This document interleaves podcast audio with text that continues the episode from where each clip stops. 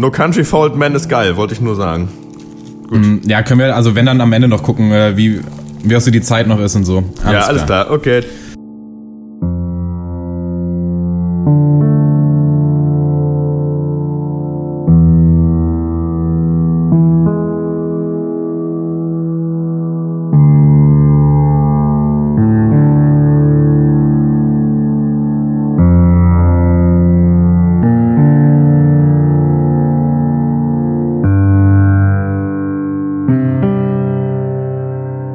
Hallo und herzlich willkommen zum 165. Pencast Wir hassen Filme. Diese Woche mit einem weiteren Specialcast und zwar zu den Cohen Brothers. Mein Name ist äh, Malte Springer und ich rede diese Woche mit Horst Lukas Diese. Hi.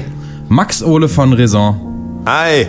Und wieder da, zurück aus dem Wahlkampf. Christian Eichler, hallo. Hallo, ich bedanke mich, dass ich wieder ein Teil dieses Podcasts sein darf, dass ihr mich noch reingelassen ja. habt, nachdem ich geschwänzt ja, habe. Es ist ja jetzt erstmal eine Probefolge wieder für dich. Das ist Misstrauensvotum haben wir hinter uns. Ja, Einmal darfst du noch. Ja, mal gucken, wie du deine Feuertaufe überstehst. Es ist Wahlwochenende. Ja, es ist jetzt gerade, ne? Ähm, wenn ja. wir nicht verschludern, das bis Sonntag zu schneiden, dann äh, wird, ist gerade die heiße Phase, nämlich, dass man ankreuzt in der Kabine. Vielleicht hören welche sogar beim Wählen den, den Pencast. Das ist erlaubt? Gerade. Stimmt.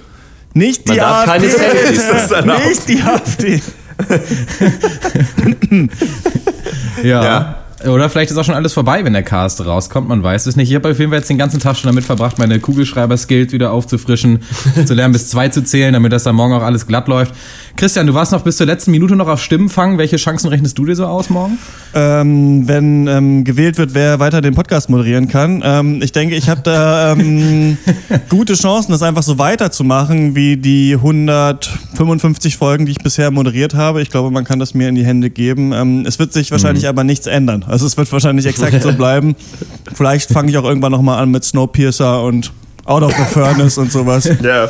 Ich merke auf jeden Fall, dass ich so vergesslich werde mittlerweile, dass wir die auch ruhig nochmal, also einfach irgendwann auch wieder anfangen könnten. Die Sachen Finde ich auch. meine alten Notizen und dann mal gucken, ob ich was an andere meine. Filme, die wir lange nicht mehr gesehen haben. Einfach. Ja. Und einfach auch um zu gucken, ob die Leute noch zuhören. Ich weiß nicht, ob die Wechselstimmung, Malte, wirklich jetzt da ist, um mir die Moderation im Cast tatsächlich äh, zu ändern. Ähm, naja, ich meine, ich bin jetzt auch, du stellst mir hier so dar wie den kompletten Grünschnabel. Es ist mindestens der sechste Cast, den ich auch schon moderiere und ich denke, man braucht auch ab und zu mal frisches Blut. Die Alteingesessenen, die verändern ja auch nichts. Ja, ich stimme dir natürlich zu. Wir haben das ja auch schon über diese 165 Folgen sehr gut zusammen bisher gemacht. Und deswegen Aha. denke ich auch, Jetzt dass wir das, das Wasser ab. natürlich zusammen in dieser Partnerschaft auch sehr gut machen können. Ja, also ich, für mich ist ja das Wichtigste, dass äh, ich in einem Podcast Sprecher bin, äh, in dem ich gut und gerne lebe. für, für einen Pencast. Na. Erfol erfolgreich für den Pencast. Ja. Äh, Pencast das, das möchte, Long Take möchte ich ja. bei, bei, uns ist diese, der, der, der äh, Heini, der hier bei uns für die FDP zur Wahl steht, der hat auf seinem, äh, auf seinem Wahlplakat steht irgendwie mutig, liberal, optimistisch oder so. ich dachte mir so, das sind alles jetzt nicht unbedingt. Ja. Eigenschaften, die ich mir von einem Politiker wünsche. Ich fand das sowieso geil, dieses Denken wir neu, und wie, ja, neoliberal. Achso, das ist ja, das ist ja völlig neu. Naja, egal. Ja, genug. aber eigentlich eine ganz gute Idee, vielleicht mal so als Special Cast, äh, die besten Filme aus dem Pencast. Das ja. könnte ich mir auch vorstellen. Auf jeden Fall, es ist mal wieder Zeit äh, für einen Special Cast, Klassiker Cast, wie auch immer man das äh, nennen äh, möchte. Ein kurzer Recap mal. Das Ganze hat angefangen in Pencast 66 äh, im August 2015 damals noch. Und zwar womit? Wer weiß es noch? Ähm, ich weiß es. Ich weiß es nicht. Es war der Boxcast mit Southpaw, Raging Bull, und Rocky. Das war der erste Special Cast, den wir jemals gemacht so. haben. Äh, seitdem folgten dann noch zwei Halloween Specials, äh, ein Disney Special, so lange Ja, ja, 2015, ja. Scheiße. Kopffilme, Liebesfilme, ein Sci-Fi-Special, Herr der Ringe-Cast, sieben Samurai-Cast, Slapstick-Comedies, Oldschool-Hollywood-Filme, Kriegsfilme und jetzt also unser äh, erst zweiter. Und Winding äh, Refn gab es schon mal. Genau, der und zweite Spezialcast, der sich jetzt mit einem spezifischen Regisseur äh, auseinandersetzt, nach dem sehr glorreichen Nicholas Winding Refn-Cast. Was wolltest du noch sagen, Christian? Dass natürlich äh, Menschen, die uns auf Patreon oder auf Steady äh, unterstützen, auch noch Special-Casts zu unseren Lieblingsfilmen da erhalten oh. können. Gibt es nur da, ähm, muss man selber wissen, ob einem das das Geld wert ist. Bald kommt äh, der zweite Lieblingsfilmcast da auch raus. Dankeschön. Bitte. Jetzt wieder zurück zum One True Moderator. äh, nein, ich freue mich, muss sagen, ich freue mich immer richtig doll auf die Klassiker-Cast. Ist, äh, ist natürlich mit ein bisschen mehr Aufwand verbunden, muss man auch sagen. Man guckt so ja ein Film mehr als sonst. Aber es ist doch irgendwie ganz cool, finde ich, einfach mal so, so auszubrechen, mal so wegzukommen von den, von dem Korsett der Neuerscheinungen, weiß ich nicht. Ja, vielleicht genau. Den, auch, den Altpartei-Film. Nee, sorry, Entschuldigung. Ja. ja, und vielleicht auch einfach tendenziell mal bessere Filme zu gucken. Also wer weiß, da werden wir jetzt ja gleich drauf kommen. Aber ich denke, wir sind uns irgendwie alle einig, oder? Dass so Klassiker und Spezialcasts wird es auch weiterhin geben, oder? Äh, nicht mit der SPD, nein. Ja, nicht zu diesen Konditionen. Das muss neu verhandelt werden, finde ich auch. Nee, ich finde es auch total geil. Und, äh, aber gut, aber aus dem ganz praktischen Grund, ähm, den wir auch häufiger in letzter Zeit genannt haben. Kommt im Kino nur Scheiße, machen wir halt was anderes. Ja. So. Und ähm, finde ich schön und äh, ist für mich selber auch cool, einfach mal Sachen aufzuholen. Mhm. Ähm, Gerade jetzt so von den Coen Brothers hat man ja schon einiges gesehen, aber ich meine, deren Filmografie ist halt schon die haben, schon hammer viele ja. Filme gemacht und äh, da kann man, ja, einfach, es ist auch ganz schön, wenn man die Gelegenheit mal nutzt, da noch mal ein bisschen aufzuschließen und äh, ja. ja, super. Ja, man bildet sich weiter einmal natürlich, ähm, kann es mhm. dann irgendwo anders anbringen. Außerdem macht es auch mal wieder Bock und außerdem verlernt man manchmal auch so ein bisschen dieses Filmnerdtum, wenn man nur so aktuelle äh, Releases sich anschaut. Voll. Und ich finde so auch, dass wir mal auch mehrere Specials zu einem Regisseur, also über eine längere Zeit vielleicht das mal abarbeiten, so dass irgendwo von irgendwie, mhm. vielleicht auch von wem, den wir gar nicht kennen ähm, oder der wichtig ist, aber von dem wir sehr wenig gesehen haben. Aber jetzt bei den Cones bietet sich natürlich an, über mehrere Sachen zu sprechen, weil man echt super viel gesehen hat. Das ja. finde ich echt äh, absurd. Ich hätte das selber von mir ja. nicht gedacht, dass ich irgendwie acht Cohen-Filme ja. äh, schon gesehen habe. Stimmt, ja, ging mir auch so. Ja, und obwohl wir natürlich echt sehr viele äh, Special- und Klassiker-Casts schon gemacht haben, sind aber auch die allermeisten davon immer noch so, ja, ganz klar so in, in Hollywood-Filmen verankert. Und demnächst bin ich auch mal stark dafür, dass wir wirklich auch mal uns so im, ja, weiß ich nicht, im alternativen Kino auch mal so ein bisschen mehr weiterbilden. Gerade eben, weil es auch, wie ihr auch gesagt habt, echt eine Learning Experience für uns selber auch sein kann. Das betonen wir auch immer öfter. Vielleicht mal ein bisschen Nouvelle Vague ist jetzt immer mal wieder so durch den Raum gegeistert, müssen wir uns eigentlich auch mal dran trauen. Naja, und das ist auch, ja, ich finde es auch geil, wenn man so seinen eigenen Horizont einfach so im Zuge dieses Podcasts auch mal äh, erweitern kann. Ja, die äh, Cohn-Brüder stehen Novelle Vague. Sorry. Wir haben uns jetzt äh, entschieden, äh, vier Filme äh, explizit zu besprechen. Zwei frühere, äh, Raising Arizona 87 und Barton Fink aus 91. Dann noch so einen mittleren, Oh Brother, Where Art Thou? Und dann noch aus dem späteren Övre. ein Film, der, glaube ich, damals so an uns allen so ein bisschen vorbeigegangen ist. Inside Lewin Davis, der Film mit dem Oscar Isaac, der auch den Durchbruch geschafft hat, war ja auch Oscar nominiert. nicht Oscar Isaac, sondern der Film. ähm, Oscar Isaac das heißt nominiert. auch Bitte? Oscar Isaac nominiert, ne?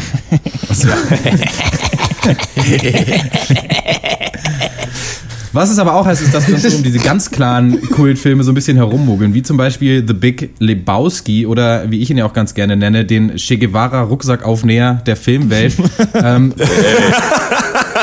das ist vielleicht auch ein ganz guter Einstieg so in die Frage, was, was halten wir eigentlich so von den Coens? Denn für mich sind sie das genau so ein bisschen irgendwie. Also so auf einem Level mit, ähm, Christian, du hattest es auch schon mal äh, erwähnt, letztens so Quentin Tarantino, vielleicht auch noch so Wes Anderson oder so gerade weit genug entfernt, so vom totalen Mainstream, dass man sich halt so auch ganz gut so ein bisschen profilieren kann, wenn man da eine Meinung zu hat, aber trotzdem nicht total obskurer irgendwie äh, Quatsch oder so. Und ich merke, dass mir das zumindest so geht, dass ähm, wenn es um die Cones geht, ich mir ganz gerne mal so meine äh, arrogante Kappe aufsetze, so, oh, du, du magst die Cones, auch wie cool, ja, hm, ja, kennt ja sonst keiner. Mhm. Und das, ähm, aber lustig dabei ist, dass ich das mache, obwohl ich besonders viel über die Coens selber weiß, noch eine besonders schlechte Meinung zu den Filmen habe. Also keine Ahnung, wie geht euch das? Ähm, Hotte, äh, würdest du dich so als so richtiger Fan auch bezeichnen? Mm, aber ich kenne die beiden nicht persönlich. Also ich, mm, ja. ich mag die Filme eigentlich alle ganz gerne. Aber äh, also ich liebe ja The, The Big Lebowski sehr und äh, Oh Brother Where Art Thou ist auch einer meiner Lieblingsfilme auf jeden Fall.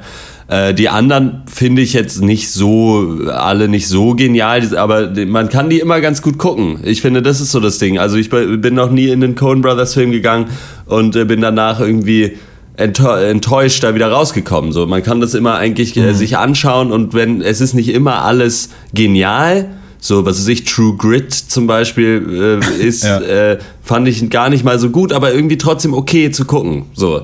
Und äh, deswegen mhm. würde ich mich auf keinen Fall irgendwie als großer Cohen-Fanboy irgendwie hinstellen. Aber ja, Big Lebowski und Oh Brother Where Art Thou sind schon äh, mit Äh, habe ich sehr gern, die Filme. Ich glaube, das war der erste Film, den ich von den Coens gesehen habe. Vielleicht war es tatsächlich einfach The Big Lebowski, sage ich jetzt einfach mal.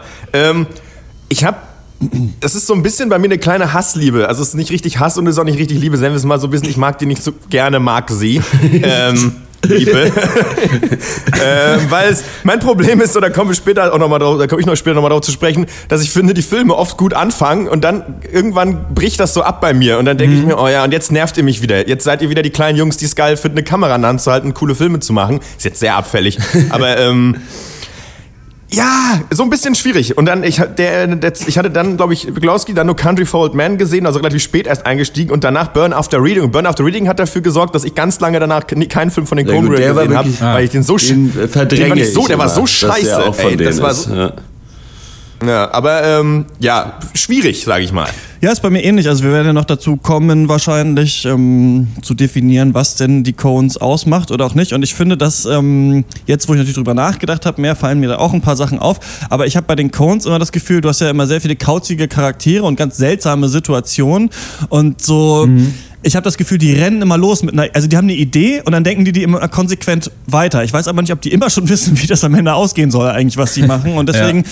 habe ich auch ähm, habe ich viel vergessen von den Cohen-Filmen, die ich tatsächlich gesehen habe. Also jetzt zum Beispiel Barton Fink, den wir nachher besprechen, habe ich jetzt nicht nochmal geschaut. Und ähm, da, das ist ein paar Jahre her, dass ich den gesehen habe. Ich weiß fast gar nichts mehr aus diesem Film. Und Oh Brother, Where Art Thou ist so ein Jahr her. Aber ich habe das Gefühl, oft bei den Coens reiht sich halt absurde Situationen an absurde Situationen und alles hat so ein bisschen Kultcharakter. Aber wenn das nicht mhm. zum Meme wird, dann weiß man es auch irgendwie nicht mehr nach zwei Jahren, was da genau passiert ist. Also so ist jetzt, ich weiß jetzt schon kaum, was äh, in Raising Arizona passiert und ich habe den vor zwei Stunden geguckt. Also, ähm, deswegen deswegen, ich fand das immer so ein bisschen mit Vorsicht zu genießen. Die haben ja auch einen hohen Output. Ich mag das ganz gerne, wenn so ähm, Leute, mhm. die als Genies betitelt werden, einfach ganz viele Filme machen, anstatt so ein alle sieben Jahre.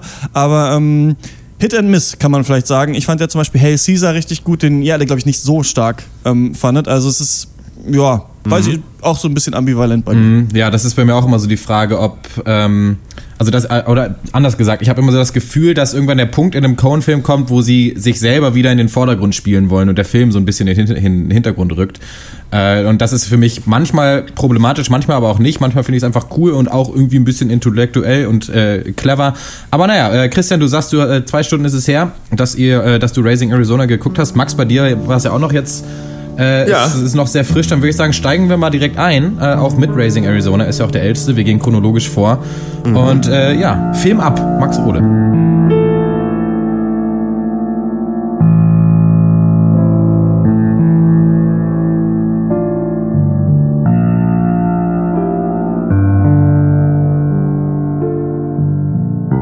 Ja, dann gebe ich mal so wieder, was ich mir gemerkt habe. ähm, los geht's. Äh, Cage Nicolas Cage spielt da mit. Nein, wir haben ja, wir haben auf jeden Fall so ein paar Leute auch hier dabei, die eigentlich die Schauspieler sind, äh, die häufig einfach in Cohen für mitspielen. Die haben da so ihre, ihre Lieblinge. Ähm, nicht zuletzt Frances McDormand, mit der glaube ich mhm. auch, weiß nicht, einer von beiden ja. auch verheiratet ist seit 84, ist dabei. John Goodman, der glaube ich wirklich überall mitspielt bei ja. denen. Ich weiß jetzt nicht, wer es noch ist, weil ich mir da jetzt mit den Namen nicht so sicher bin. Die sind auf jeden Fall auch dabei und Nicolas Cage in der Hauptrolle als Herbert I. McDonough, genannt HI. Und äh, jo, HI trägt gerne äh, Hawaii-Hemden, ist Kleinganove und befindet sich so im Kreislauf aus ja schiefgelaufenem Bruch und dem darauf folgenden Gang ins Kittchen.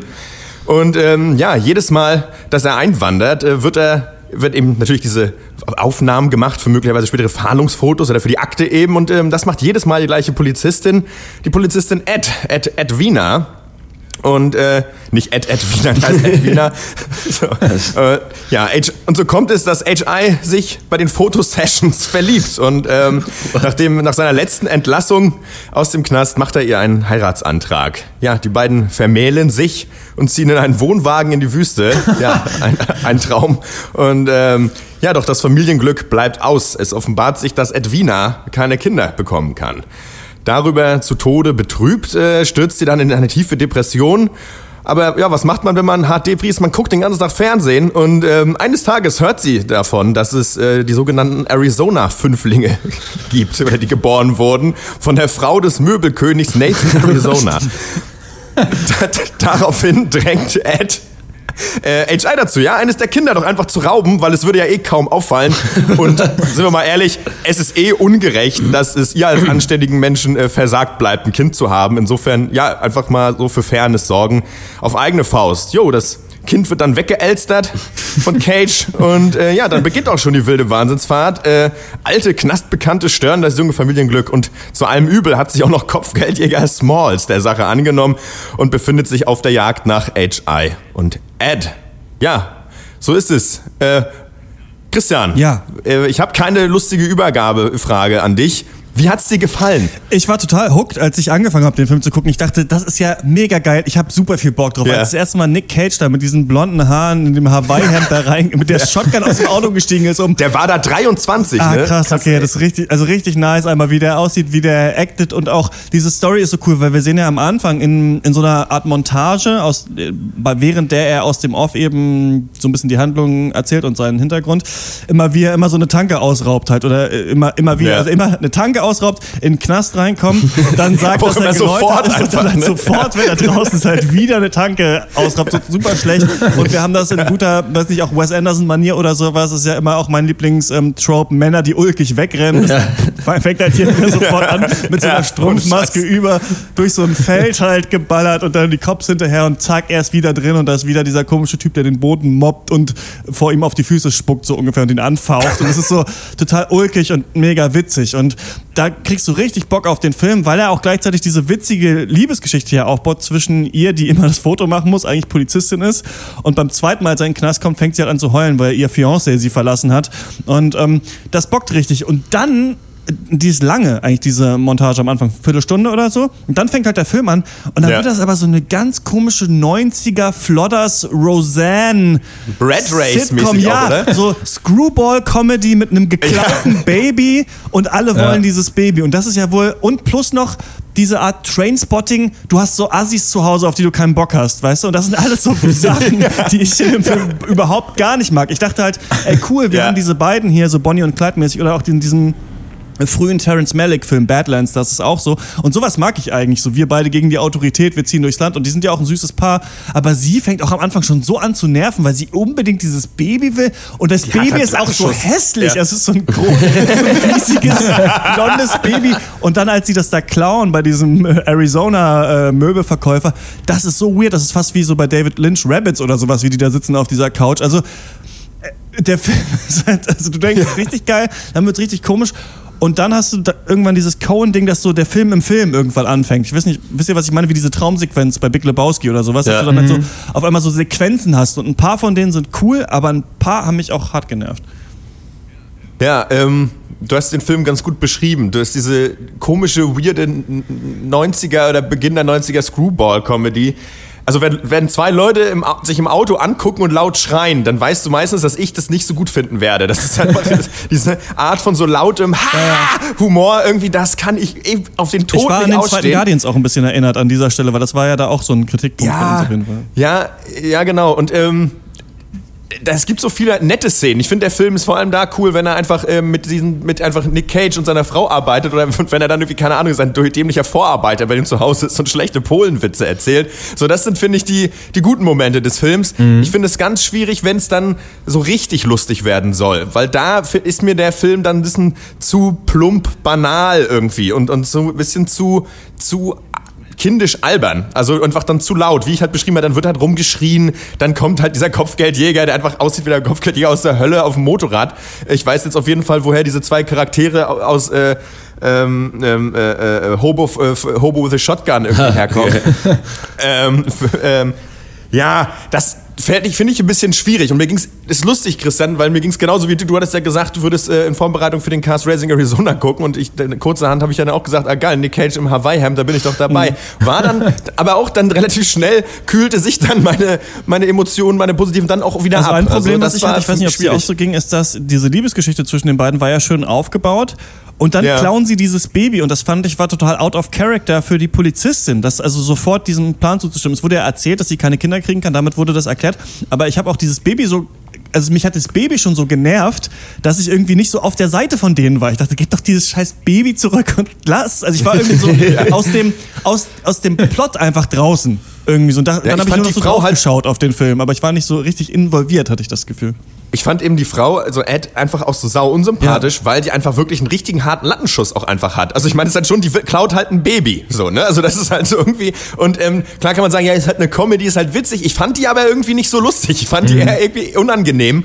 Ähm, das hat mich ein bisschen gestört. Ich habe ähm, bei Wikipedia ja auch mal ein bisschen rumgescrollt und irgendwie Roger Ebert, der berühmte Filmkritiker, meint ja, was ihn an der Rolle von Nick Cage gestört hat, das fand ich ganz interessant, dass der halt, was ja aber auch so ein Cone-Ding ist, bei äh, Oh Brother, Where Art Thou haben wir das ja auch, dass Nick Cage eigentlich so ein richtig dämlicher Kleinganove ist, der aber viel zu elaboriert redet. So, und das ist, ähm, ich weiß manchmal nicht, ob, ähm, ich glaube, für mich ist das ein Problem, weil die, die Cone-Filme sind halt nur, per, also für mich manchmal zu voll mit Brüchen. Weißt du, da hast du den Bruch, da hast du den Bruch, so er ist Ganove, aber er redet auch schlau, dann hast du den, die ist Polizistin, aber die hat eigentlich, hat eigentlich auch noch das und das und das. Also du hast eigentlich kein, nie echte Charaktere, sondern jeder Charakter ist einfach das, was in der Szene gerade zuträglich ist. Und das finde ich manchmal, glaube ich, ein bisschen, puh, weiß ich nicht, Ja. nervig, wie Sau. So. Ist das denn hier auch so, was, was ich auch für als klassisch Cohen bezeichnen würde und auch was auch in Barton Fink zum Beispiel noch passiert, dass der Film relativ geradlinig anfängt, aber dann eine relativ klare Kurve macht und auf einmal passiert ja fast schon so surreales Zeug oder wird die, wird die Geschichte an sich noch mehr oder weniger nachvollziehbar dann ausgespielt? Er hat surreale Elemente auf jeden Fall in diesem seltsamen Kopfgeldjäger, der irgendwann da auftaucht, der halt viel,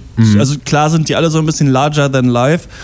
Aber die Coens gehen ja auch immer in so ein Milieu rein, hier diesen komischen äh, ähm, Trailerpark-Idioten Kleinganoven und das passt Ja. schon irgendwie. Und dann haben sie halt das Baby geklaut und dann träumt er von diesem Harley-fahrenden, mit Dreck beschmierten, fetten Typ in der Lederjacke, der äh, so ein Kopfgeldjäger halt ist. Habe ich übrigens mir auch dann ähm, angelesen, dass die Coens so verschiedene ähm, Character Staples haben, die sie immer benutzen. Und einer ist der Psycho for Hire. Also jemand, der Wahnsinnige, ja. dem man äh, Kohle gibt. Ne? Und äh, der, als er diesen Traum von dem hat, denkt man sich, was ist denn jetzt los? Und vor allem denkt man sich auch, wofür braucht ihr den denn jetzt in dem Film? Also warum muss der Ja. denn jetzt noch reinkommen? Mm, Also zwischendurch, mir erinnert das ganz schön rum und am Ende hast du so ein alles, alle wollen das Baby. Und dann hast du sowas, das hat mich an diesen, äh, wie ich finde, super nervigen, aber der sehr gelobten Anime Neon Genesis Evangelion erinnert. Am Ende labern einfach Leute noch 20 Minuten und erz- erzählen einem so ein bisschen ihre Moral im Film und warum alles irgendwie in. Ordnung ist. Und man sich auch so denkt, pff, okay. Klar, es geht ja immer so ein bisschen darum, dass die Charaktere Flaws haben und dass die ähm, vielleicht nicht das kriegen, was sie wollen am Ende. Aber für den Gag hat's, oder der Gag hat für mich nicht gereicht, um den Film richtig cool zu finden. So viel kann ich dazu sagen. Ähm, Anfang ist sehr gut. Ja. Dein Fazit, Max, wo würdest du den so einreihen äh, für dich persönlich von den Cohen-Brüder-Filmen? Einer der besseren? Ähm, ich, man hat es vielleicht ein bisschen rausgehört, insofern dumme Frage. Quatsch. Ähm, ja, für mich, äh, ka- also ich würde ich nicht nochmal gucken wollen und würde den auch nur ganz bedingt, wenn man, also nur weiterempfehlen. Also wenn jetzt jemand sagt, er möchte eine gute Comedy schauen, dann würde ich jetzt nicht, wäre das nicht der erste Film, an den ich denken würde. Ähm, weil er mir dafür einfach zu laut und nervig ist. Und auch einfach nicht, also für mich einfach nicht lustig genug. Für mich funktioniert der Humor einfach nicht. Ich glaube, für, für, ich dachte immer für andere wahrscheinlich schon, aber für mich halt absolut nicht, was schade ist. Und ähm, ja, insofern, pff, ja, aber nur 90 Minuten. Das ist okay. Also insofern auch wieder sehr gut eigentlich. Ja. Alles klar, dann würde ich sagen, schwenken wir mal um auf den äh, zweiten älteren Cohen-Film, Barton Fink. Ich würde sagen, wir äh, betreiben jetzt so ein bisschen Aufbauarbeit und dann so die äh, Gemeinsamkeiten vielleicht oder die, was die Coens ausmachen oder äh, ausmacht oder was auch immer. Da können wir dann auch noch später, das können wir später rausarbeiten, äh, vielleicht noch ein kleines Paper zu schreiben am Ende. Äh, mal gucken. Auf jeden Fall, es geht weiter mit Barton Fink.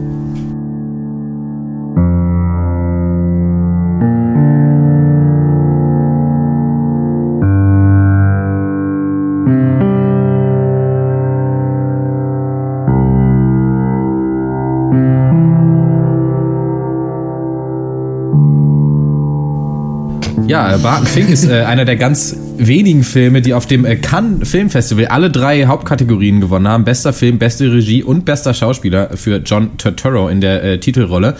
Und äh, wie auch viele der äh, Coen-Filme auf jeden Fall ein absoluter Hit bei den äh, Kritikern, aber auch das äh, ist klassisch äh, ein Flop an der Kasse. Also Barton Fink hat damals nur so gute 6 Millionen Dollar eingespielt gegen ein Budget äh, von 9 Millionen. Also echt hart gefailt, wie man heutzutage sagt. Ja, äh, Ja. John Turturro spielt also ähm, Barton Fink, ein sehr jüdischer Theaterdrehbuchautor.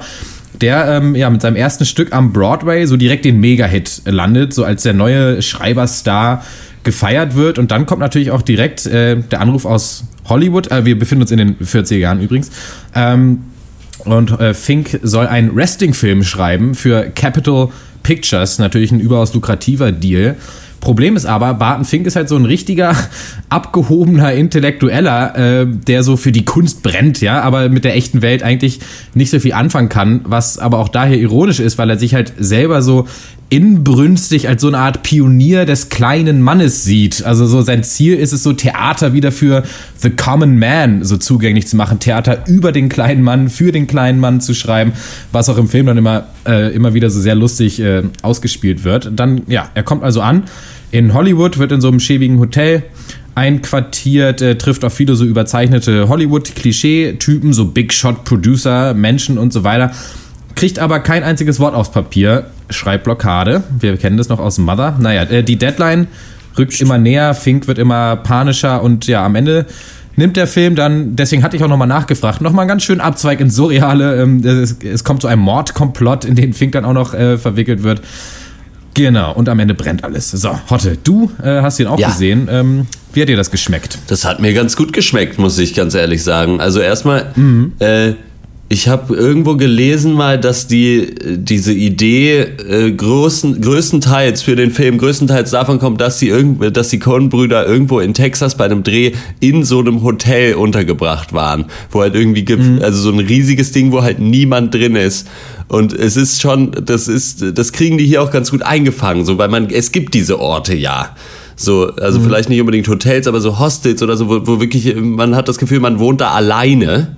Äh, und Ja. es sind viel zu viele, und das ist halt alles komisch. Und das, finde ich, klappt hier sehr gut von Anfang an. Ja, auch mit Steve Buscemi da als diesen komischen äh, Concierge äh, oder Pagen. Äh, genau, und dann John Turturro, ja, macht's schon äh, ziemlich super. Und es ist halt so, ja, es ist ja von der Story, Christian hat ja gesagt, er erinnert sich nicht mehr so an so viel. Es passiert auch nicht so viel. Es geht eigentlich wirklich halt nur um diesen Typen und halt so ein bisschen dieses Beleuchten, ja, kann so ein abgehobener Schreiberling überhaupt was für den Common Man machen, äh, gleichzeitig aber niemandem zuhören äh, und äh, Ja. irgendwie so ganz nur mit sich selbst beschäftigt zu sein.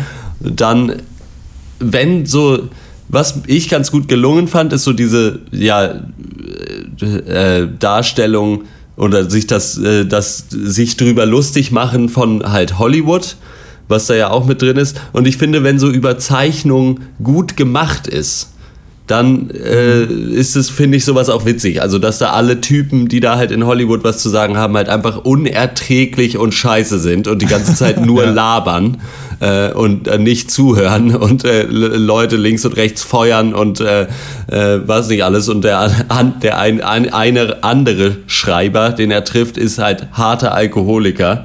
Ähm, äh, Fand ich echt cool. Äh, Es wird dann zum Ende sehr absurd, aber für einen Coen Brothers Film äh, relativ spät. Deswegen ist es erträglicher, finde ich. Also ich war, ich war echt positiv überrascht. Ja, kann ich dir zustimmen. Ähm, ich bin auch so einer bei dem Wort so Persiflage, äh, da kräuseln sich echt schon die Zehennägel bei mir, aber es ist echt gut gemacht hier und äh, gerade so, äh, weiß ich nicht, irgendwie eine Satire auf Hollywood klingt ja mega abgegrabbelt irgendwie, das äh, gibt's ja nicht zum ersten Mal, aber wirklich super gemacht. Äh, auch gerade der Anfang fand ich mega lustig, äh, hat mir total viel Spaß gemacht, ich bin echt super reingekommen. Aber es ist dann auch wieder so, dass so nach so nach zwei Dritteln oder so vielleicht der Zeit es so ein bisschen anfängt, sich im Kreis zu drehen, das Ganze. Diese Deadline kommt auf ihn zu, er kann aber nicht schreiben, er versucht sich Hilfe zu, äh, zu suchen bei verschiedenen Leuten, die ihm aber alle nicht so richtig helfen können und dann auf einmal ist jemand tot. So, Ja. und dann ist auch, fängt quasi nochmal der äh, schon angesprochene Film im Film auf einmal dann auch äh, wieder an. Und das, da habe ich ja, wie gesagt, habe ich auch schon angesprochen, manchmal so ein paar Probleme mit. Aber erstmal muss ich grundsätzlich sagen, dass ich diese Reise mit Barton Fink irgendwie sehr gerne mitgemacht habe. Und auch diese, die Schauplätze waren super, das Hotel. Und auch gerade sein Hotelnachbar, da ist er wieder, John Goodman ist wieder am Ja. Start, spielt so sein, äh, sein Zimmernachbarn, so ein, so ein Versicherungsvertreter, der eben genau stellvertretend eben für diesen kleinen Mann steht, äh, von dem Fink halt den ganzen Film über schwafelt. Und die Szenen sind halt echt geil, weil das so eine Art, so ja, fast so eine Art Running Gag ist, weil John Goodman sagt halt ständig, ah, du willst über den kleinen Mann schreiben, ich kann dir mal ein paar Geschichten erzählen, aber Barton Fink unterbricht ihn dann einfach mit so einer weiteren Tirade darüber, dass er sich wieder den normalen Menschen annähern will, aber Ja. ihm halt dabei überhaupt nicht zuhört. Ähm, das ist herrlich und auch echt diese, die Nebencharaktere alle, das ist für mich eins der Sachen, die die Coens eben extrem gut können, eben diese Klischee-Höhlen-Charaktere super so mit Leben zu füllen. Und hier dieser eine Typ, Michael Lerner spielt, und das ist halt dieser Big Shot Producer, für den er dann den Film schreiben soll. Ey, unglaubliche Performance. Also der Ja. Typ hat vielleicht drei oder vier Szenen im ganzen Film, äh, wurde aber auch Oscar nominiert für seine Rolle und das ist echt mit das Lustigste, glaube ich, was ich jemals gesehen habe. Ich fand diesen Typen so geil. Also der, der, Okay. ja, also so ein typischer, so ein Hollywood-Klischee, aber noch habe ich noch nie so gut ausgespielt gesehen. Ähm, und die Frage, die ich mir dann aber immer stelle, auch so, ja, braucht es das immer, dieser, dieser Mordkomplott und dieses surreale, diese, diese Kurve ins, ins, ins Komische. Manchmal frage ich mich echt, ob dieses, ob das so ein Verlangen der Coens ist, so wir, wir dürfen bloß keinen zu straighten Film machen. Ja. So, irgendwie, irgendwas muss noch Ja. kommen, was irgendwie die, die Leute so, den Leuten so ein bisschen vor den Kopf stößt. Und ob das nicht manchmal auch einfach was wegnimmt. Hier, ich Äh, habe hier wie auch gesagt, gedacht, das hier hätte, hätte man es vielleicht nicht gebraucht, so, weil eigentlich fand ich es auch so schon interessant genug. Äh, diese ganze Geschichte so mit seiner Ja, komischen. Wrestling-Film, ob er den hinkriegt oder was weiß ich was. Andererseits Ja. muss ich sagen, dass äh, schon mit meiner Lieblingsszene äh, war, wie diese beiden Detectives einfach in diesem äh, Ja. Hotel sind, weil das ist ja der Wahnsinn.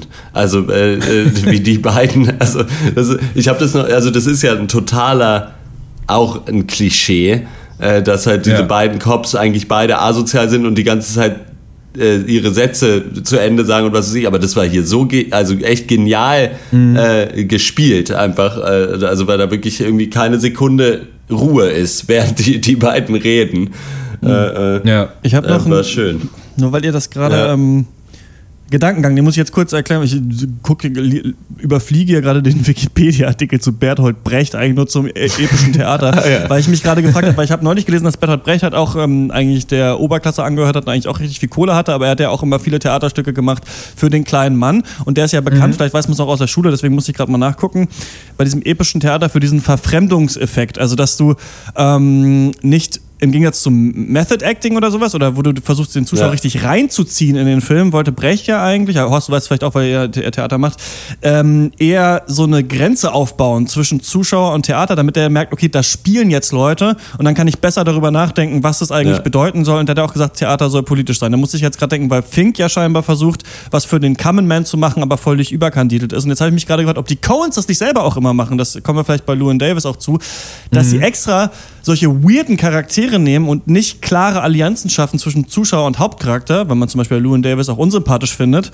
um dann Ja. so um das besser interpretierbar zu machen danach, weil man sich so ein bisschen fragt, was sollte das jetzt eigentlich? Aber ich weiß nicht genau, wie da reinpasst, dieses, ähm, das ist ja, also ich habe so ein Video geguckt über die Cones, ne, vorhin, das ist 20 Minuten lang auf YouTube, da werden einfach verschiedene Filme durchgegangen und es wird gesagt, was ähnlich ist. Und eins, was ähnlich ist, sind diese Noir-Elemente, Ja. dass irgendwann nochmal ein Schuss fällt, einer tötet und das aufgeklärt werden muss oder ganz viele Charaktere einfach sterben. Ich weiß nicht genau, wie die da immer so reinpassen, aber das ist nun mal so ähm, Ja. mir gerade aufgefallen. Ich wollte es jetzt mal sagen, vielleicht können wir uns dann nachher nochmal darauf beziehen oder ihr macht irgendwas. draus. Naja, bei Barton Fink äh, passiert, da wird ja dann eben auch noch eine, eine, eine schöne blonde Frau noch umgebracht und was dann eben nochmal eben so einen neuen Plot ins Rollen bringt.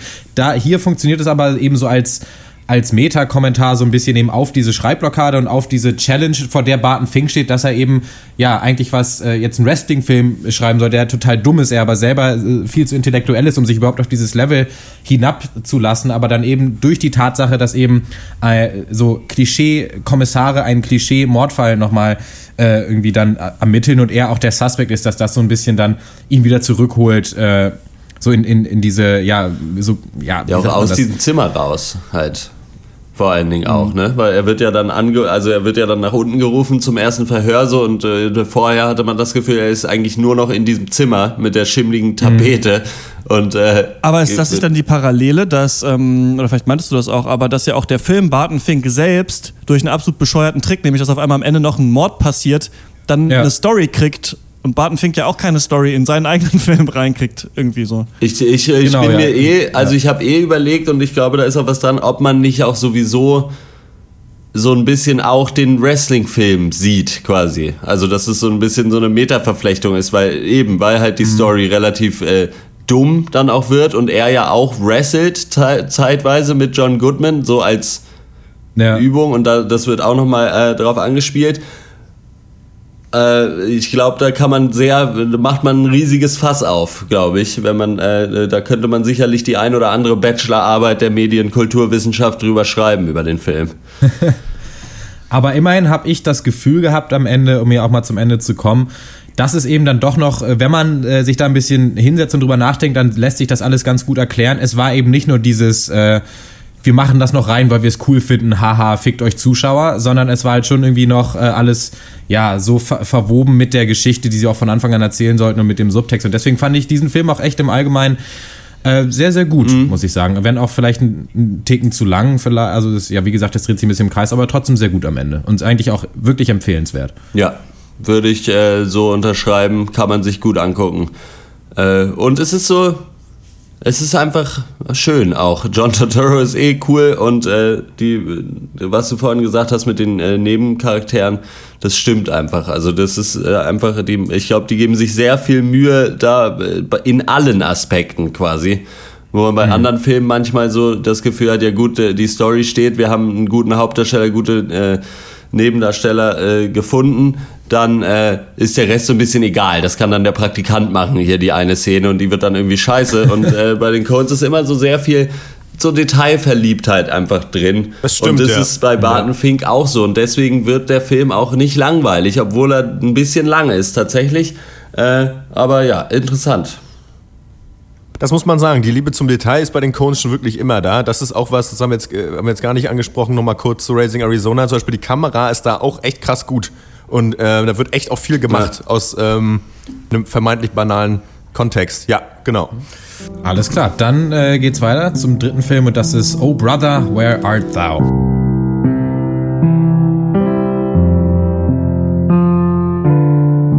Oh Brother, Where Art Thou ist äh, von 2000, ist so ein Crime-Comedy-Film äh, von den Cohen-Brüdern, falls es, äh, ich sag's lieber nochmal dazu. Äh, mit dabei sind äh, auch wieder John Goodman, John Turturro, äh, Tim Blake Nelson und natürlich äh, George Clooney in der Hauptrolle.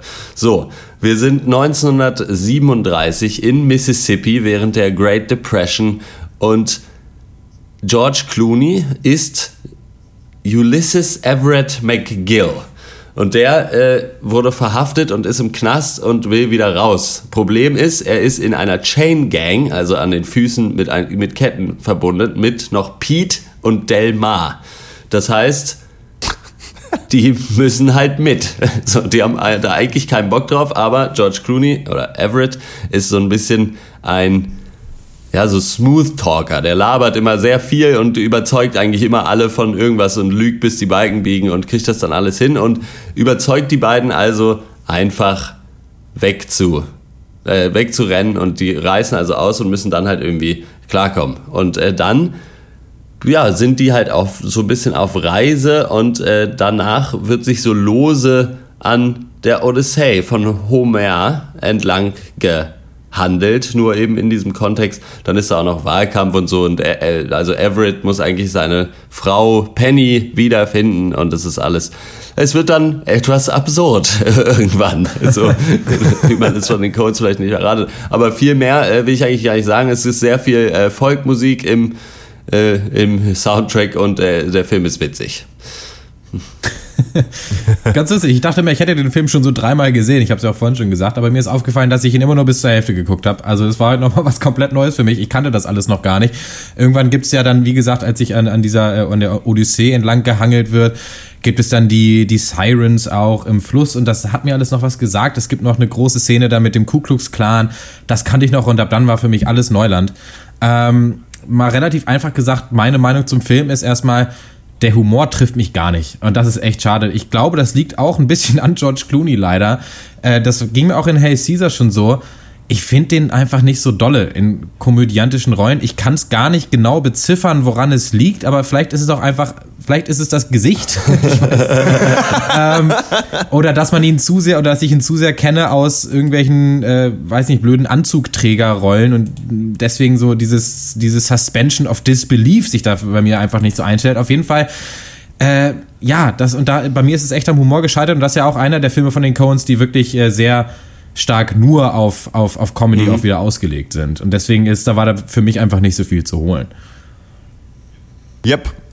Ähm, ich glaube, wenn ich den Film vor zehn Jahren geguckt hätte, hätte ich den mega, hätte ich den richtig stark gefunden und hätte mich wahrscheinlich krumm und schief gelacht. Mhm. Ähm, das Problem ist wirklich der Zeitpunkt, äh, zu dem ich den jetzt geschaut habe. Ich musste den, hatte den, ich kannte den halt auch, ähm, aber habe den nie geguckt und das war jetzt im, im Zuge dieses Castings auch zum ersten Mal dann eben geschaut und habe gemerkt, dass ähm, dieser Humor, der so über dieses ähm, so Leute labern witzig zu viel das ist mir so, das hat sich bei mir schon irgendwie zu sehr abgenutzt, leider. Wie gesagt, das fand ich früher, glaube ich, so zur Pubertät super geil, wenn dann irgendwelche Kleinganoven waren, die halt trotzdem so super Lust, also wie, wie, wie wir es ja auch schon bei, so ein bisschen bei Raising Arizona hatten oder jetzt hier eben auch in der Rolle von George Clooney, die halt aber trotzdem halt so bisschen, bisschen slick so um die Ecke immer kommen, verbal und äh, ja, aber das, ich kann da nicht mehr so drüber lachen und das Problem ist, der, dass dir dann zu, für mich dann zu oft der gleiche Gag wiederholt wird, plus es passieren viele scheinbar nicht so richtig zusammenhängende Sachen einfach nacheinander. Mhm. Man weiß nicht so richtig, was es soll. Und am Ende läuft es auf was hinaus, was äh, am Ende geht, geht die Handlung zwar full circle, sage ich mal, aber für mich war das so ein bisschen unzufriedenstellend und ich war auch schon irgendwann raus, einfach so. Ab der Hälfte des Films habe ich abgeschnallt, war, ich, war einfach so. Und ähm, ja, weiß noch nicht genau warum. Vielleicht Humor, aber gut. ihr seid vielleicht nicht clever genug, das kann sein, dass ihr beiden einfach nicht, äh, ja, einen guten Film nicht erkennen würdet, wenn er euch ins Gesicht springen würde. Aber ja. Okay, äh, das ist eure Meinung, die dürft ihr auch haben. Ja, äh, nee, bei mir ist es tatsächlich so, dass ich diesen Film das erste Mal mit vielleicht zwölf oder so gesehen habe. Und ja. äh, das ist vielleicht auch zu einem großen Teil immer noch deswegen. Aber das ist so ein Film, ich gucke den so gerne irgendwie. Aber der ist, mhm. der ist einfach so ja. harmlos und Plätschern. Die drei Hauptheinis sind so herrlich bescheuert. Und äh, irgendwie John Goodman als dieser blinde Bibelverkäufer, äh, der dann äh, Gut, schon, ja. diesen Frosch an den Baum wirft. Ich weiß, ich kann einfach darüber lachen. So, ja, ich glaube, ich muss auch, ich muss auch wirklich äh, fairerweise hier eingestehen, dass der Film wahrscheinlich auch einiges verloren hat, weil ich, ich habe es ja vorhin schon gesagt, ich habe mir den bei Amazon geliehen und nicht gecheckt, dass es den nur auf Deutsch gab. Musste den jetzt quasi, was heißt musste, aber ich hatte das Geld ja schon bezahlt. da musste ich dann auf Deutsch gucken. Ich glaube, das war der Rache auch nicht zuträglich, weil zu der Zeit George Clooney noch eine eine andere deutsche Synchronstimme hatte, ja. nämlich die gleiche, wie, äh, die er auch in From Dusk Till Dawn ähm, äh, äh ja, in, äh, besaß und die ist auch nicht so gut. Also die ist irgendwie, gefällt mir überhaupt nicht, passt überhaupt nicht zum Typ, finde ich. Ähm, war, war ganz schwierig. Ähm, ja, aber wo, wo kann man angreifen, ernsthaft? Außer beim Gefühl. Malte, hast du da eine Idee? Äh, ich, ja, vielleicht so eine kleine. Ich glaube, so viel Handlung wie in diesem Film gibt es selten in Coen-Brüder-Filmen. Weil ja wirklich da die 15 verschiedenen Stationen irgendwie äh, abge, äh, abgefahren werden, quasi. Einmal die Odyssee hoch und runter.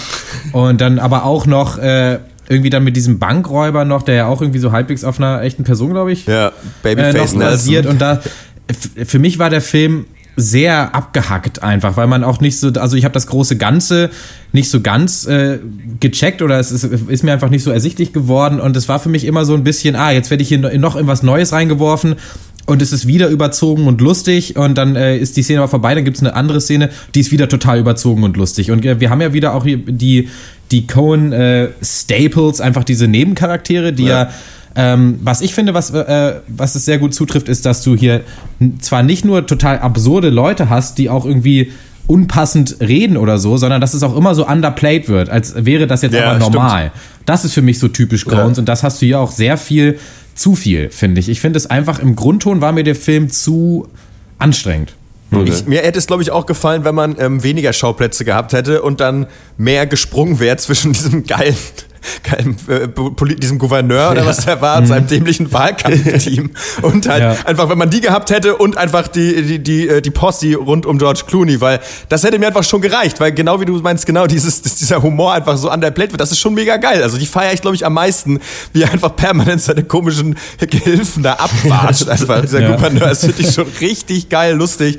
Ähm, für mich auch eine herrliche Szene, als sie da in diesem Tonstudio sind, das einfach feiern, dass sie 10 Dollar dafür bekommen, dass sie hier in diese Box reinsingen. So, das ist halt, das ist schon arschgeil und auch einfach, keine Ahnung, dann fangen die auf einmal an zu singen. Ich hatte, glaube ich, eine Minute vorher war ich kurz gedanklich woanders beschäftigt und dann stehen die auf einmal an singen und dann einfach John Todd. Ja.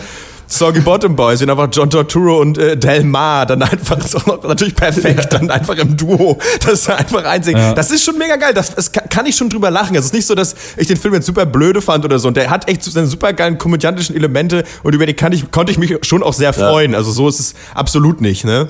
Also, ähm, Aber ich habe den gesehen, sehe ich gerade online am 2. März 2016 ähm, ah. Mhm. habe ich den gelockt und skippe gerade online durch diese äh, von Max Ode geliehene Version ohne Ton äh, durch und guckt da so rein. Und man muss auf jeden Fall sagen, dass ähm, der Look echt geil ist. Das ist ja bei den Cones eh oft Voll. so, aber die ganzen Kostüme mhm. und wie dieses Setting eingefangen ist und dieses gelbstichige, finde ich, kommt hier richtig gut rüber. Und der hat ja auch sowas der ist ja witzig, aber irgendwie ist der Film auch so traurig auf so eine Total. Art, finde ich, die da so rumhängen. Aber an sich schon. Sagen, vor, vor, allen Dingen der Charakter von äh, George Clooney ist ja an sich total verzweifelt und labert, also belabert sich selbst eigentlich ja. am meisten, dass er irgendwie. Also mhm. der hat da schon auch diese Elemente, aber kommt vielleicht ein bisschen kurz. Hätte man vielleicht mehr davon sogar noch machen können. Also ich merke auf jeden Fall, dass ich irgendwie null Erinnerung. Also das ist so, ich sehe diese Bilder jetzt und ja. ich weiß, okay, du hast diese Bilder auch schon mal gesehen, aber worum es da jetzt ging oder was das für Leute sind, ist echt krass bei mir weg, aber es kann auch einfach in meinem Gedächtnis liegen. aber ähm, ich finde trotzdem bei den Cones ist es ja oft dann auch so, also Moral, vielleicht so eine Frage, welche Moralvorstellungen haben die einzelnen Charaktere und und wie ist es mit den Charakteren, ähm, die sie dann treffen? Und wie ist es mit der Welt an sich? Denn die gibt eigentlich keinen Fakt. So, da kannst du ja. irgendwas Gutes machen, kommt am Ende was Gutes mhm. bei raus, machst was Gutes, kommt was Schlechtes bei raus. es, ist irgendwie so, es sind ja. diese typischen Sachen. Und ähm, ja, hier sind die halt auch auf so einer Odyssee und man weiß nicht so richtig manchmal. Ne? Aber ich habe ja, nur das waren kurz meine 30 Cent zu dem Film. ja. Es ist auf jeden Fall, ja, denke also ich, innerhalb des äh, Werkes der Cohen-Brüder einer, der vielleicht am meisten spaltet. So, weil da kenne ich eigentlich nur Leute, die halt sagen, ich konnte damit nichts anfangen und Leute, die den halt auch irgendwie sehr gerne haben. Und also mhm. das ist ein Film, wo man schlecht so eine Mittelmeinung, glaube ich, zu haben kann, weil es kann auch einfach ein, ja, es nervt halt, wenn man es nicht mag. So, wie vieles. Also, gut ist halt, wenn diese beiden Ebenen funktionieren für dich. Ne? Ja. Also wenn sowohl die interpretatorische Ebene funktioniert, dann hier vielleicht sogar noch diese Odyssey und der Filmebene, du das cool findest, aber gleichzeitig auch die Gags abfeiern ja. kannst. Und dann ist halt so ein Cohen-Film perfekt für dich. Und deswegen glaube ich auch, dass The Big Lebowski so ein Hit geworden ist, weil die einzelnen Szenen halt ohne dass man weiß, worum es in dem Film geht, halt trotzdem ultra ja. witzig sind, immer wieder. Ne? Also ja, und deswegen einfach halt Leute immer sagen, guck dir das mal an, der Herr, der Typ mit dem, mit dem White Russian in dem Bademantel ist halt so auch einfach witzig, so, ja. ne? ohne dass, ja, das, dass die Botschaft auch lustig schon, ist. Ja. Und deswegen glaube ich, wenn die Filme dann so werden wie Raising Arizona, wo du denkst, ja, das ist jetzt für sich genommen auch schon nicht so geil und dann der Überbau auch nicht, ne? dann fällt es halt auseinander. Und bei Oh Brother Where Art Thou, glaube ich, scheidet sich, sich daran, wie witzig man diese Dudes findet. Und ich weiß auf jeden Fall, dass ich auch noch relativ doll gelacht habe über manche. Gerade wo, ich weiß noch, diese Szene, wo der eine Dude dann auf einmal im Kino sitzt. Ich weiß nicht mehr, was da passiert sie versuchen, sie versuchen ihm, we thought you was a toad, versuchen ja, sie ihm genau. zu sagen. Und er versteht es ja. halt nicht, weil das irgendwie der dümmste Satz ist. Ja. ja. Schon auch ähm, einfach dieses Ding, auch wo Del Mar einfach diese Ratte am Spieß hat. Dann irgendwie so, nee, wenn ich ein Drittel Ratte esse, dann kriege ich Hunger auf mehr. Ja. ja, nee, wir hatten aber alle schon unsere Ratte. So, es ist halt so, es geht halt schon klar. Also ich, ich habe mich da schon so von Szene zu Szene gehangelt und es ist nicht so, dass man da auch nicht immer wieder belohnt äh, werden würde. Also es ist für mich auch kein kompletter Reinfall oder die Riesenenttäuschung. Mhm. Ähm, das ist schon, das ist schon ein cooler Film. So. Und ähm, mich hat jetzt, äh, da schweift sie auch manchmal ab, so mit die Sirenen treffen, so, die dann auf einmal ja. noch sofort wieder weg sind und John Torturo wieder im Knast. So. Ja. ist halt, ja, ist halt so. Ist aber okay. So. Das waren einfachere Zeiten. Also. ja, allerdings. Alles klar. Für mich fällt der Film einfach so ein, so ein bisschen raus, weil er sich nicht so viel ändert einfach, weil, so, weil, weil der Grundton immer derselbe bleibt und dann äh, und der eben aber auch schon auf diesem recht absurden Comedy-Level auch schon anfängt und das war für mich einfach auf Dauer ermüdend. Aber klar, dann ähm, sind wir damit auch fertig. Kommen zur, zum letzten Film und das ist Inside Llewyn Davis.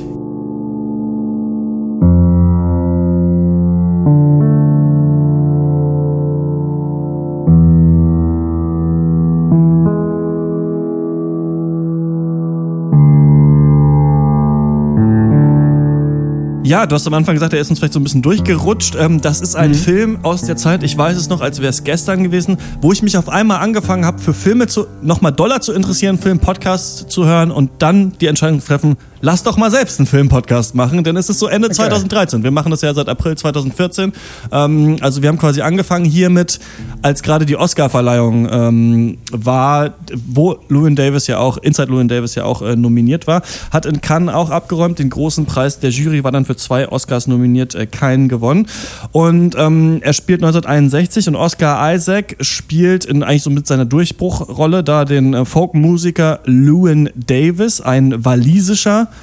Name, nicht Lou N, sondern L-L-E-W-Y, Lüen.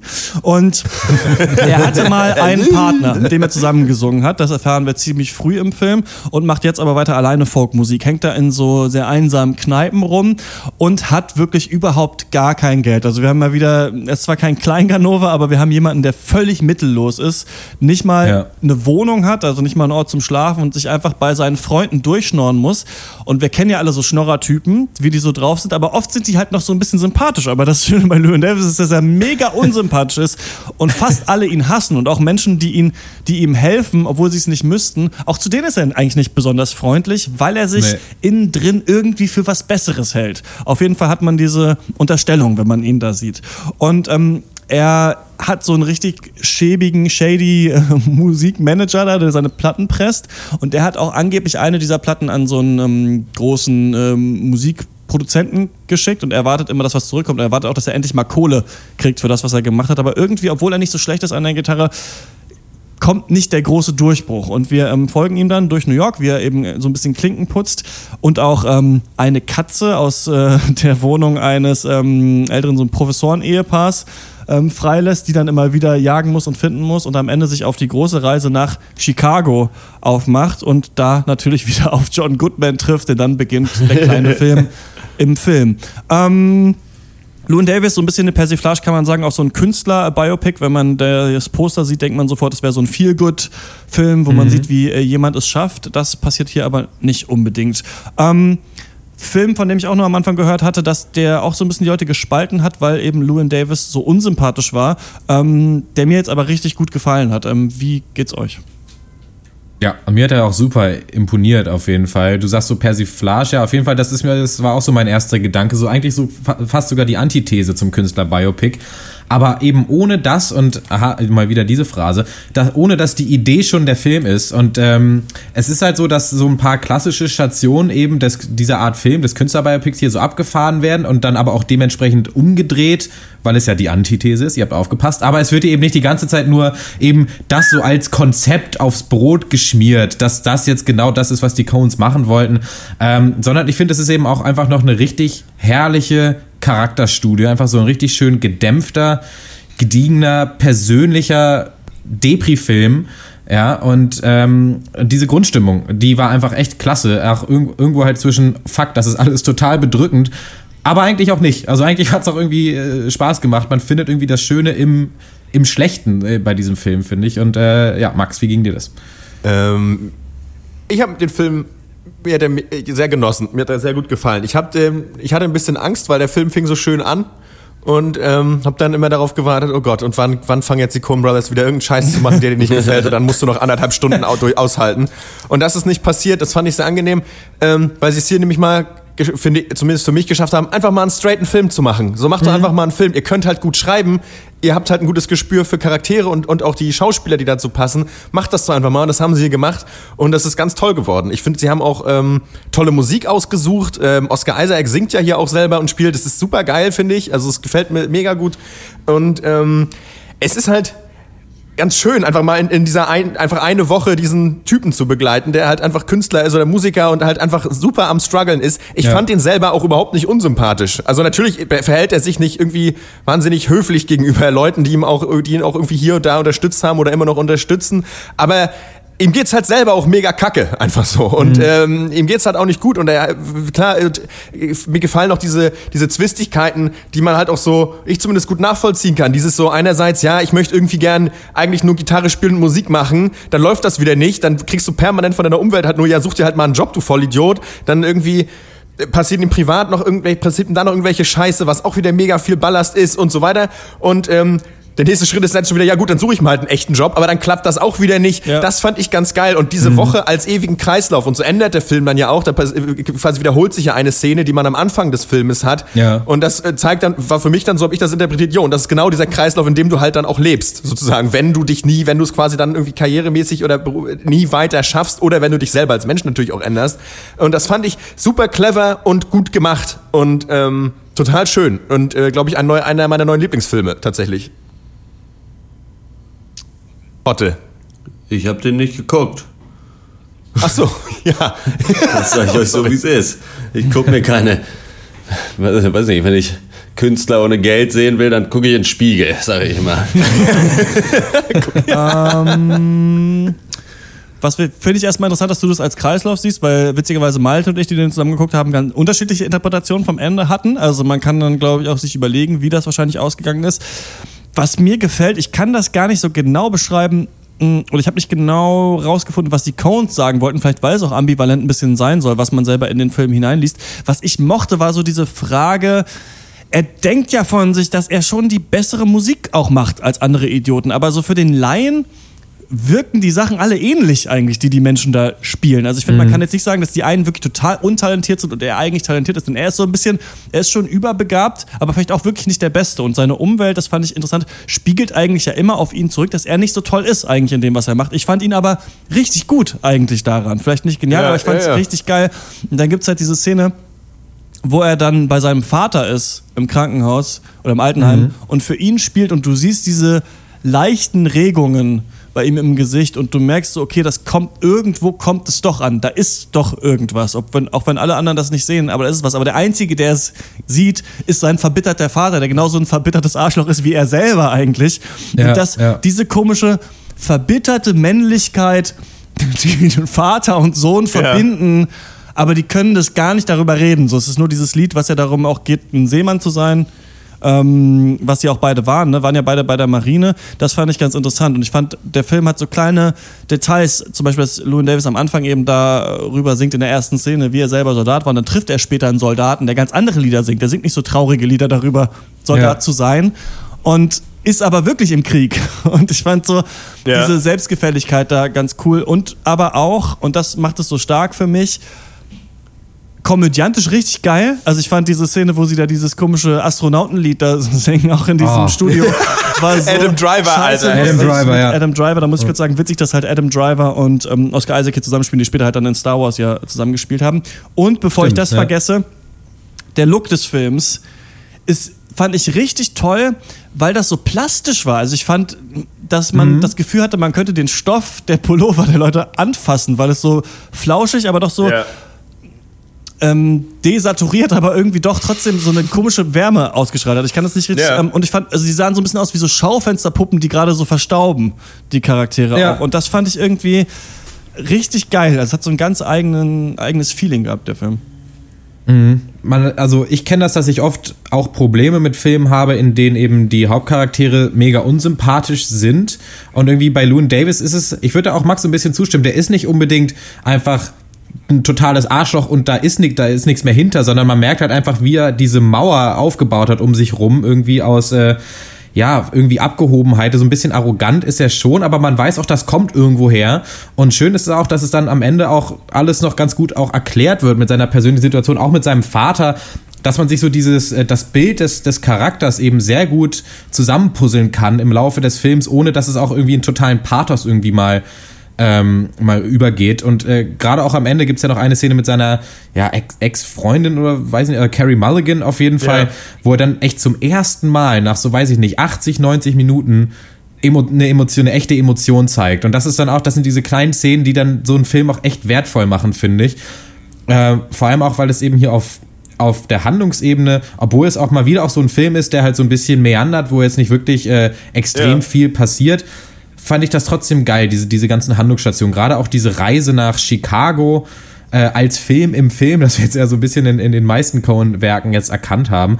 Das war so geil, weil er einfach ja, die, die, ähm, die Geschichte geht ja so, dass eben da dieser Musikproduzent sitzt, von dem er denkt, dass der, äh, dass der Loons Platte schon gehört hat und äh, einfach nur noch nicht geantwortet hat. Dann kommt er dazu dem an und der geneigte Zuschauer denkt, aha, jetzt endlich schafft er mal seinen Durchbruch ja, Pustekuchen. So, der Typ sagte mal auch wieder, ja gut, lass es sein. Und dann fährt er wieder zurück. Und du hast dir gerade eine halbe Stunde eine Szene in einem Film angeguckt. Diese Reise nach Chicago dauert ewig, ohne dass daraus irgendwie jetzt eine Konsequenz entstanden ist. Und das ist irgendwie auch, das trauen sich nicht so viele, mal sowas mal einzubauen. Und auf dem, auf dem Rückweg von Chicago fährt er ja noch an einem, an einem kleinen Dorf vorbei, sieht das Straßenschild und weiß, da ist noch auch noch, äh, da bin ich auch noch persönlich irgendwie verankert in diesem Dorf, da ist äh, noch meine, meine Ex-Frau oder sowas und man, man denkt schon, ah, jetzt biegt er da ab und jetzt gibt es da noch so eine Szene mit Pathos und Emotionen. Nein, er biegt einfach nicht ab, er fährt einfach weiter. Und äh, das sind einfach immer wieder so Szenen in diesem Film, wo einfach so typische Versatzstücke genommen äh, werden und dann wird aber wirklich auch äh, wortwörtlich dran vorbeigefahren. Und das ist einfach geil. Das Ja, äh, hat mir richtig imponiert, so als Konzept. Fand ich vor Ja, allem. das ist, es, ja. ist, aber es ist schon das, ähm, was wir nehmen, ihr sagt, er zeigt keine Emotionen. Naja, das, das tut er halt als Künstler schon auf der Bühne. Also das, das funktioniert ja schon. Also das ist, merkt, es ist ja auch gerade in dieser großartigen Szene, als er dann diesem Plattenproduzenten dann einfach alleine seinen Song vorspielen soll, sofort irgendwie in so einem, einfach in so, einem, in so einer leeren Bar oder was weiß ich. Und ähm, ich habe da schon gesessen, dachte mir, jo, er wird halt einfach sagen, ja, pff, ne, das, ist halt nix so, ne? Und es ist auch so ein bisschen schrecklich, finde ich, diesen Song zu hören und einfach zu, zu, zu wissen, ja, es, es wird nicht gut ausgehen, so wahrscheinlich. Und ähm, es, dieser Film zeigt schon gut das Zerwürfnis einfach von einem, äh, so, äh, ähm, schon von diesem, von diesem Charakter Llewyn Davis, der halt einerseits dieser, dieser Künstler ist, der für sich als Mensch halt sich nicht großartig emotional weiterentwickelt, eigentlich immer nur alles in sich reinfrisst, deswegen auch so verhärmt.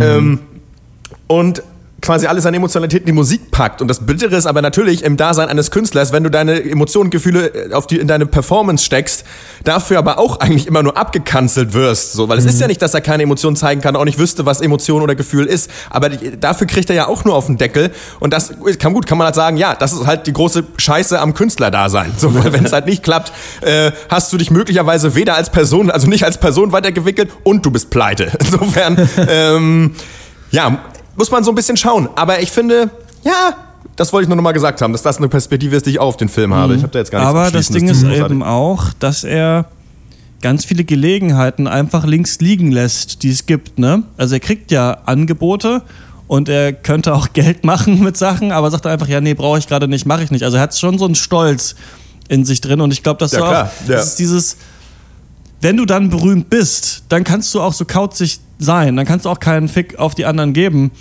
Aber wenn Ja. du, also das, das ist so eine, eine der Nachrichten, die man so im Film sehen kannst.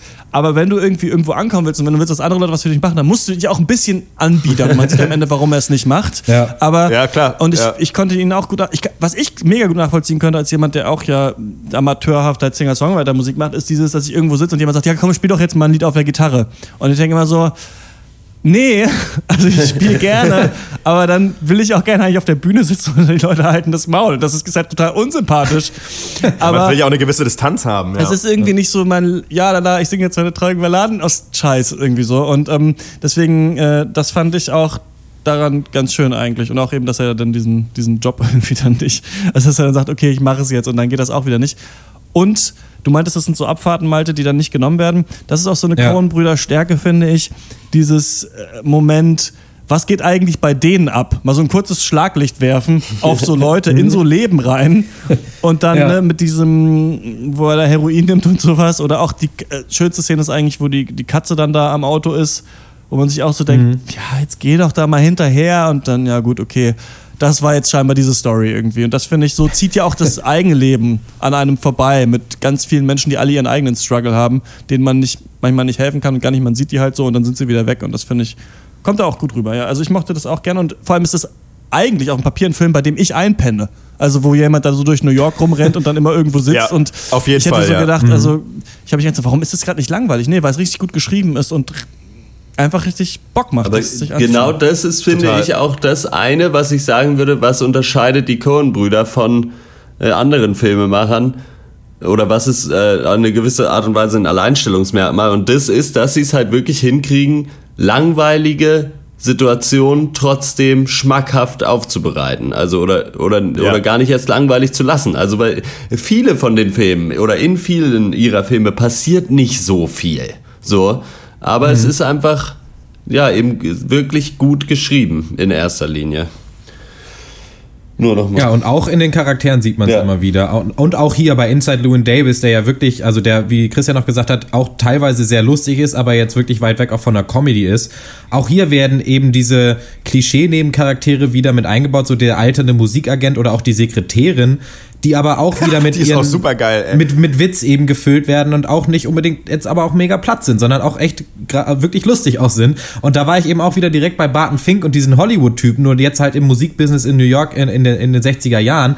Auch dieser Soldat, ja, der ja auch dann ein Volksmusiker, äh, Folkmusiker ist, Ja. äh, der auch, um vielleicht nochmal ganz kurz zurück auf diese Debatte zu kommen, ob, ob er jetzt unsympathisch ist oder nicht, der äh, so, so ein bisschen als Spiegel vielleicht auch dient für, für Lewin Davis, ähm, weil der ja, könnte man ja schon so sagen, auf dem Papier ja zumindest mal nur gleich gute Lieder spielt, wie Lewin Davis auf jeden Fall nicht klar besser ist, sondern eher vielleicht ein Stück schlechter. Aber der Musikproduzent sagt halt, ja, aber dieser Typ, äh, he connects with people. Und so, Ja, das ist das halt, und ist das ist vielleicht die, das ist die Schwäche, die vielleicht Lewin Davis hat oder das, was er übersieht, ist eben, dass du nicht nur von deiner, für deine Musik eben gejudged wirst, sondern dass du dich eben auch auf dieses Spiel einlassen musst, äh, irgendwie nahbar zu sein, vielleicht dich ein bisschen anzubiedern und dass er da aber persönlich einfach, das merkt man ja, überhaupt keinen Bock drauf hat und dass das eben dann vielleicht der Grund ist, warum er es auch nie schafft. Klar, das sind halt so zwei Haltungen, ne? Weil du kannst natürlich Ja. als Künstler einerseits sagen, ich möchte nur durch meine Kunden über die Kunst Ja. sprechen und wer ich bin, soll euch doch scheißegal sein.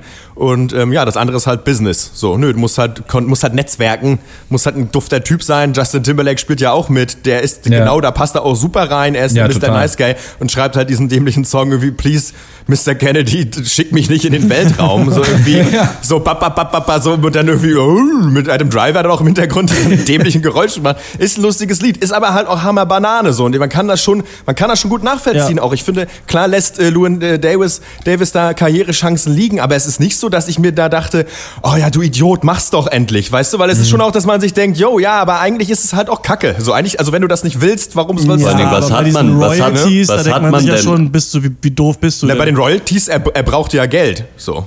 Das, er brauchte ja sofort Geld. Deswegen hat er gesagt, scheiß auf die Royalties, ich will einfach nur die Session Bill haben. Gib mir 200 Dollar. Ne? Hat er, Also, wenn man irgendwas als äh, äh, armer Künstler hat, dann seinen Stolz. Das sage ich. Das Tja. alles richtig Ja, gemacht, ist- Lewin. Also er Ja. war mir auch, ich will nochmal, weil das jetzt auch immer so von Max kam, er ist mir sehr sympathisch in, in dieser, also er ist halt unsympathisch für viele Leute da. Ich kann mich aber richtig gut in ihm äh, wiedererkennen. Ich fand ihn auch richtig gut, ja. Gut. jo. Alles klar. Dann würde ich sagen, sind wir durch erstmal mit den Filmen. Wollt ihr noch was, äh, was sagen? Wir haben jetzt auch in den Besprechungen schon einige Sachen rausgearbeitet, immer wieder auch auf die anderen Filme verwiesen und so ein paar Gemeinsamkeiten. Ich möchte nur noch einmal äh, Fargo sagen. Einfach nicht, damit niemand behaupten kann, wir hätten über die Coen Brothers geredet und nicht einmal Fargo gesagt. Jetzt sind es schon zweimal. Kenn ich, kenn ich nicht. Ja, witzigerweise ähm, kommt ja der erste, Blood Simple, glaube ich, jetzt gerade nochmal ins Kino irgendwie nächste Woche. Und Suburbicon, aber der ist, glaube ich, die hängen ja auch immer so drin. Die hängen zum Beispiel auch in dem von uns viel gescholtenen Unbroken ja mit drin. Als Ja, Writer, und die Bridge of Ja. Spies auch. Ja, ne? Also es Ja. ist auch immer so ein bisschen ganz Aber ich glaube, die müssen, und, die, man muss sie alleine lassen. Die müssen zu zweit was schreiben. Ich glaube, wenn die in irgendeinem Hollywood, Hollywood Writers Room sitzen mit anderen Leuten, das äh, bringt nichts. Ich fand es ganz Ja, ich witzig, meine, das weil ähm, die es auch die Interpretation bei Llewyn Davis gibt, der auch seinen Partner nicht mehr hat. Das ist quasi eine, I- also die Coens hier zeigen würden, wie es wäre, wenn einer von den beiden nicht mehr mit dem Oh. anderen zusammen äh, Filme machen würde. Finde ich auch ganz süß. Ja, meine Meinung zu den Coens hat sich auf jeden Fall äh, mehr ins Positive gewandelt, auch weil ich ja äh, jetzt äh, zwei neue Filme gesehen hatte. Oh Brother by Arthur kannte ich schon. Und ähm, den einzigen, den ich äh, vor diesem Cast so richtig, richtig gut fand, ist The Man Who Wasn't There. Und das liegt daran, dass ich der größte Billy Oh, Bob Thornton-Fanboy ja. der Welt bin. Das ist auch ein Film, der ist ähm, ja so in Schwarz-Weiß auch gedreht und auch sehr, äh, sehr viele Noir-Elemente. Es gibt auch so einen kleinen äh, Kriminalplot, aber es geht eben Yo. auch mehr um diesen Charakter von Billy Bob Thornton. Der Film ist herrlich, das ist mein liebster Krankheitsfilm. Wenn ich krank im Bett liege, gucke ich den, aber auch wirklich immer. Ähm, der ist auch richtig geil. Und ansonsten so Big Lebowski war ich nie der Riesenfan und so. Aber jetzt mit Inside Llewyn Davis und Barton Fink sind zwei Filme hinzugekommen, die ich wirklich sehr, sehr schätze. Insofern bin ich froh, dass wir diesen Cast gemacht haben und ja. Und vielleicht äh, können wir dann ja Blood Simple, wenn wir noch nicht genug haben von den Cones, ja auch noch irgendwie mit einflechten in diesen Cast. Wer weiß. Ähm, für mich hat sich das Bild nicht grundlegend geändert. Es ist schon so ein bisschen, ja, weil sie machen halt entweder, ich weiß nicht, Inside Llewyn Days, habe ich ja schon gesagt, ist äh, bei mir auf jeden Fall ganz oben jetzt mit, also ist wirklich einer meiner neuen Lieblingsfilme, glaube ich. Ähm, was mir vorher gut gefallen hat schon von den Coens war auch so No Country for Old Men, weil es mir, weil da haben sie auch verzichtet auf großartig Mystery, sondern haben auch eher mehr einen Film gemacht, der gerade ausgeht in seiner Handlung, ähm, diese Crime-Geschichte mit Javier Bardem als dieser völlig durchgeknallte Psychokiller, ähm, hat, fand ich auch gut, mir gefällt, das habe ich auch schon gesagt, am besten, wenn die gerade ausgehen, weil ich mag auch einfach persönlich so ein Mystery- äh, Film im Filmkram nicht so gerne. Und da wird es, glaube ich, schwierig, wenn man sich dann halt mit den Cones auseinandersetzt. Deswegen wird halt manches, ist halt manches so ein bisschen Hit or Miss. Aber was sich bestätigt hat, ist, dass das coole Leute sind, dass sie coole Filme machen und die machen halt, die machen halt keinen Scheiß. So, und das ist einfach schön und das äh, schon seit Jahren. Und ähm, Ich hatte keine richtige-.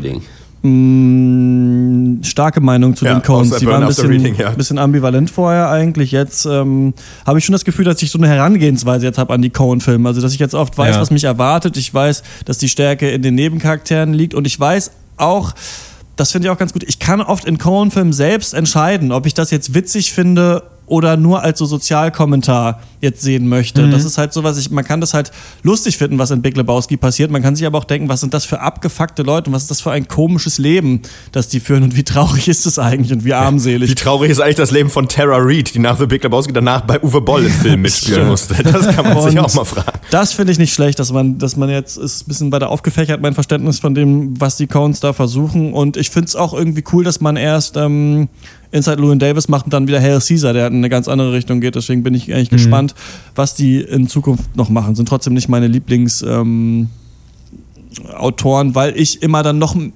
bisschen mehr Herz eigentlich brauche in dem Film. Was, was mich ein bisschen stärker berührt und zum Denken anregt. Und hier ist viel Abbildung von Milieus plus Kommentar aufs Filmemachen. Das ist auch so eine Quentin Tarantino-Nummer. Das ist was, das finde ich auch cool, aber es berührt mich meistens nicht so stark und deswegen werden das meistens nie meine Lieblingsfilme sein. Inside Llewyn Davis hat mich aber auch mehr berührt als die. Ja, aber das stimmt, die sind oft nicht so emotional, ne? Die Filme. Ja, Oder wenn dann nur kurz. das ist auch, auch ein Problem für mich, ja. Aber ja, gut. Äh, Alles klar, dann äh, bedanke ich mich bei euch für diese schöne Auseinandersetzung mit zwei super guten Regisseuren. Wer den Cast nur hört für die Hörerpost, das Anfangssegment und die Abschlussrunde, den muss ich enttäuschen. Ja. Die äh, sparen wir uns heute, gibt's aber alles wieder nächste Woche, wenn wir wieder zurück sind. Wenn ihr große Cohen-Fans seid oder mit den Filmen auch überhaupt nichts anfangen könnt oder irgendwo in der Mitte liegt, dann äh, schreibt uns doch eure Meinung äh, an podcast.drpeng.de. Außerdem findet ihr uns auf Facebook, da heißen wir Pencast. Wir sind auf Twitter at der Pencast und wenn ihr uns finanziell unterstützen wollt, dann geht das auf patreon.com slash der Pencast oder steadyhq.com slash pencast. Jetzt habe ich sie auf Pencast gesagt, deswegen äh, höre ich auf. Wir hören uns wieder in der nächsten Woche. Die Themen stehen noch nicht fest. Bis dahin. Ciao. ciao. Ciao. Tschö. Wir waren heute nicht, haben heute keine Wortwitze gemacht. Doch, übrigens. ein paar. Aber nur ganz wenig. Nur ganz wenig. Oscar Isaac. Ja, das war aber lustig.